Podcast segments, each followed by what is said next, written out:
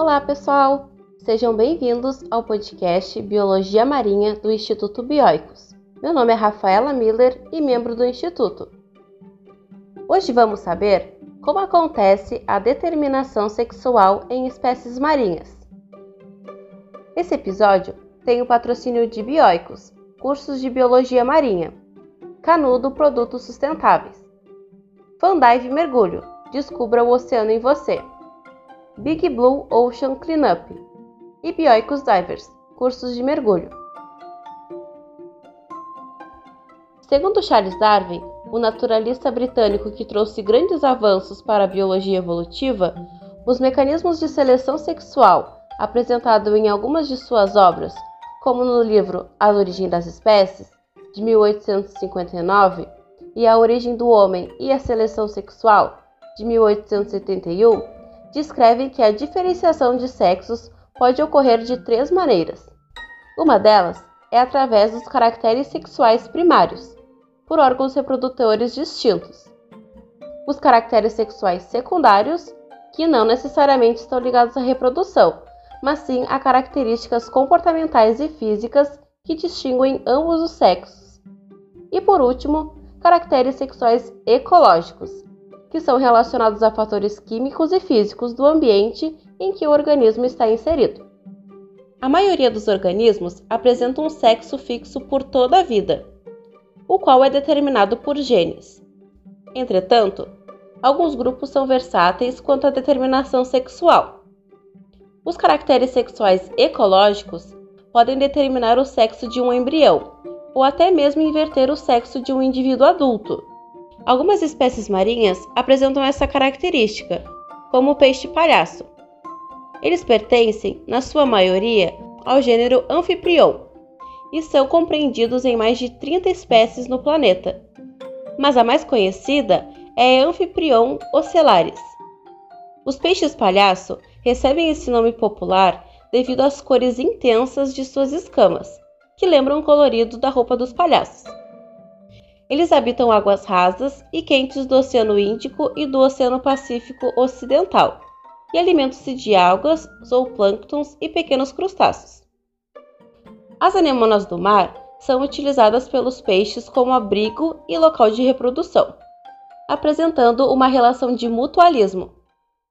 As toxinas liberadas pelos tentáculos das anêmonas não agridem os peixes palhaço, pois eles desenvolveram uma estratégia evolutiva em que utilizam o muco liberado pela própria anêmona para não serem reconhecidos como presas, e assim ficam imunes à ação das células urticantes.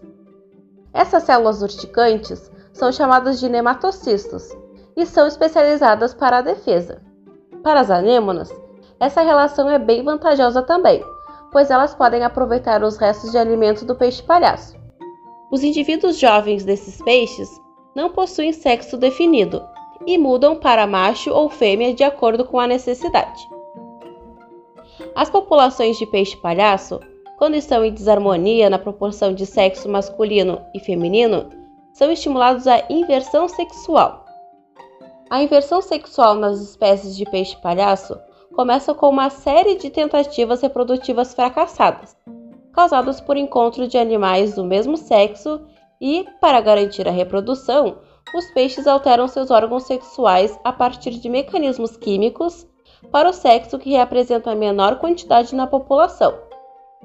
Os fracassos reprodutivos podem ser explicados pelo fato de os peixes não apresentarem um dimorfismo sexual eminente, causando confusão entre os indivíduos que tentam se reconhecer.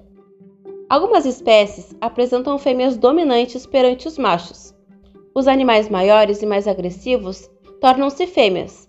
Quando uma fêmea dominante morre, outro animal assume o seu lugar e, se preciso, inverte o sexo para o feminino. E nas tartarugas marinhas? Como acontece a determinação sexual? Primeiro, vamos conhecer um pouco sobre elas. As tartarugas marinhas pertencem a duas famílias: a Quelonidae, cujos indivíduos possuem escudos epidérmicos na carapaça óssea, e a Dermochelidae, cuja carapaça é constituída por um tegumento coriáceo com milhares de ossículos embutidos. As tartarugas marinhas sempre desovam em ambientes terrestres e podem escolher diversas localizações para depositar seus ovos. Porém, priorizam a segurança do ninho, buscando geralmente a praia em que nasceram para desovar. Ao escolherem o local ideal, cavam um buraco com as patas traseiras e podem depositar mais de 100 ovos. O buraco é coberto com o próprio sedimento, formando um isolante térmico apropriado para a incubação dos ovos. A diferenciação sexual em tartarugas está diretamente relacionada a fatores ambientais em um dado momento da incubação, tais como temperatura, umidade e concentração de dióxido de carbono e oxigênio. Temperaturas extremas podem ser letais para os embriões, porém, determinadas faixas são responsáveis por definir o sexo dos animais. A determinação sexual depende da temperatura de incubação e é representada na bibliografia pela sigla DST. A DST consiste em três faixas de temperatura, temperaturas baixas, intermediárias e altas. A DST possui alguns padrões. No caso de indivíduos da ordem dos testudines, que é representada pelos répteis com carapaça, também conhecidos como quelônios, onde se enquadram as tartarugas marinhas, a diferenciação do sexo se enquadra no padrão IA, ou seja, faixas de temperaturas mais elevadas induzem a formação do órgão reprodutor feminino, e faixas de temperaturas menores, o órgão reprodutor masculino. A temperatura começa a interferir na determinação das gônadas no primeiro terço da incubação, porém, essa determinação não é definitiva. Apenas em um período chamado de termosensitivo, detectado no segundo terço do desenvolvimento do embrião, é que a determinação do sexo se torna irreversível. A temperatura de incubação controla as sínteses enzimáticas para a definição dos órgãos sexuais femininos e masculinos, assim como a taxa de estrógeno do embrião. Testes feitos com embriões em laboratório comprovam que a carga de estrógeno recebida durante a incubação é a principal responsável pela determinação do sexo nas tartarugas, independente da temperatura em que o embrião foi exposto no período termosensitivo. Na natureza, a carga do hormônio é regulada pela temperatura. As taxas de estrógeno aumentam conforme a elevação da temperatura. As tartarugas marinhas sofrem muito com a intensificação do aquecimento global. O aumento de emissão de gases nocivos à atmosfera acarreta a desintegração da camada de ozônio, desencadeando assim um processo de elevação de temperatura dos oceanos e da atmosfera. O aumento de alguns graus Celsius pode ameaçar as espécies de tartarugas marinhas, pois ao dependerem da temperatura para a determinação do sexo, um aquecimento no ambiente pode acarretar um desequilíbrio nas proporções entre machos e fêmeas, induzindo ao maior crescimento de tartarugas fêmeas. Pesquisas publicadas no Current Biology apontam que 99% das tartarugas verdes nascidas no norte da Grande Barreira de Corais, na Austrália, eram do sexo feminino. E será que os ovos dos crocodilos marinhos também são influenciados pela temperatura? Os crocodilos evoluíram com os dinossauros, incluindo as aves, pertencendo à mesma linhagem evolutiva. A espécie crocodilos porosos, conhecida popularmente como crocodilo marinho, é classificada como o maior réptil marinho existente atualmente no planeta.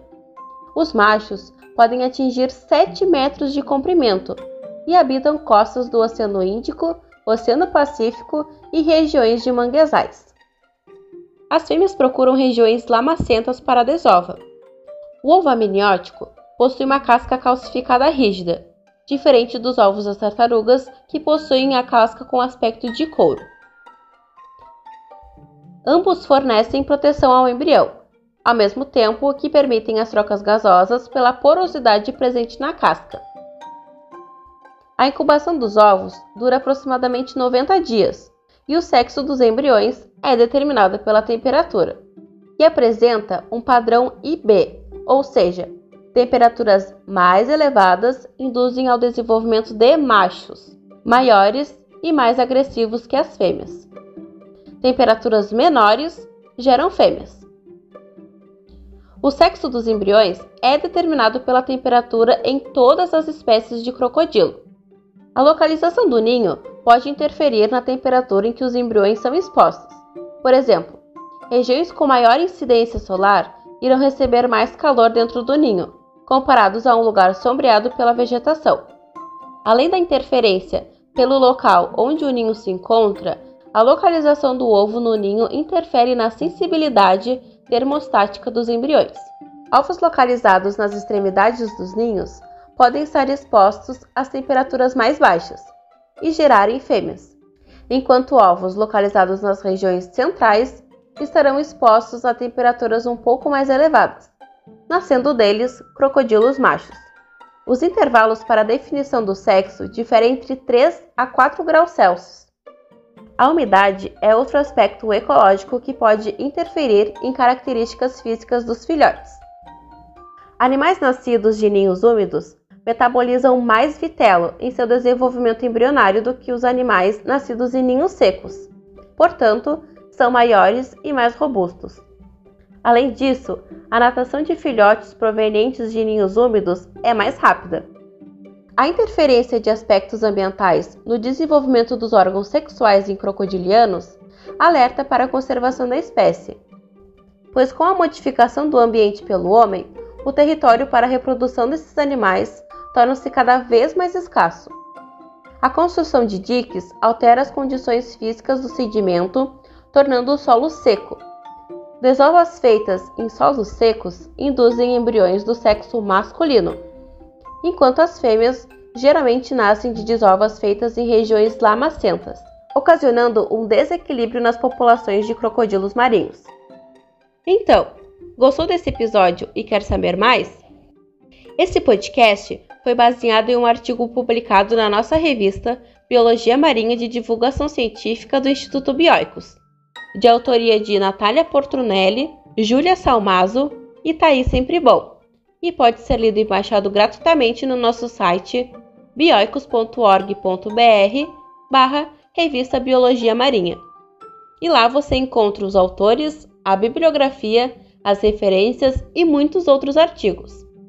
E se você quiser contribuir com o Instituto Bioicos, nós trabalhamos com uma campanha de financiamento coletivo na plataforma Catarse. É só acessar o link que vamos deixar na descrição do podcast. Por hoje é isso, então, pessoal. Meu nome é Rafaela Miller e até um próximo episódio.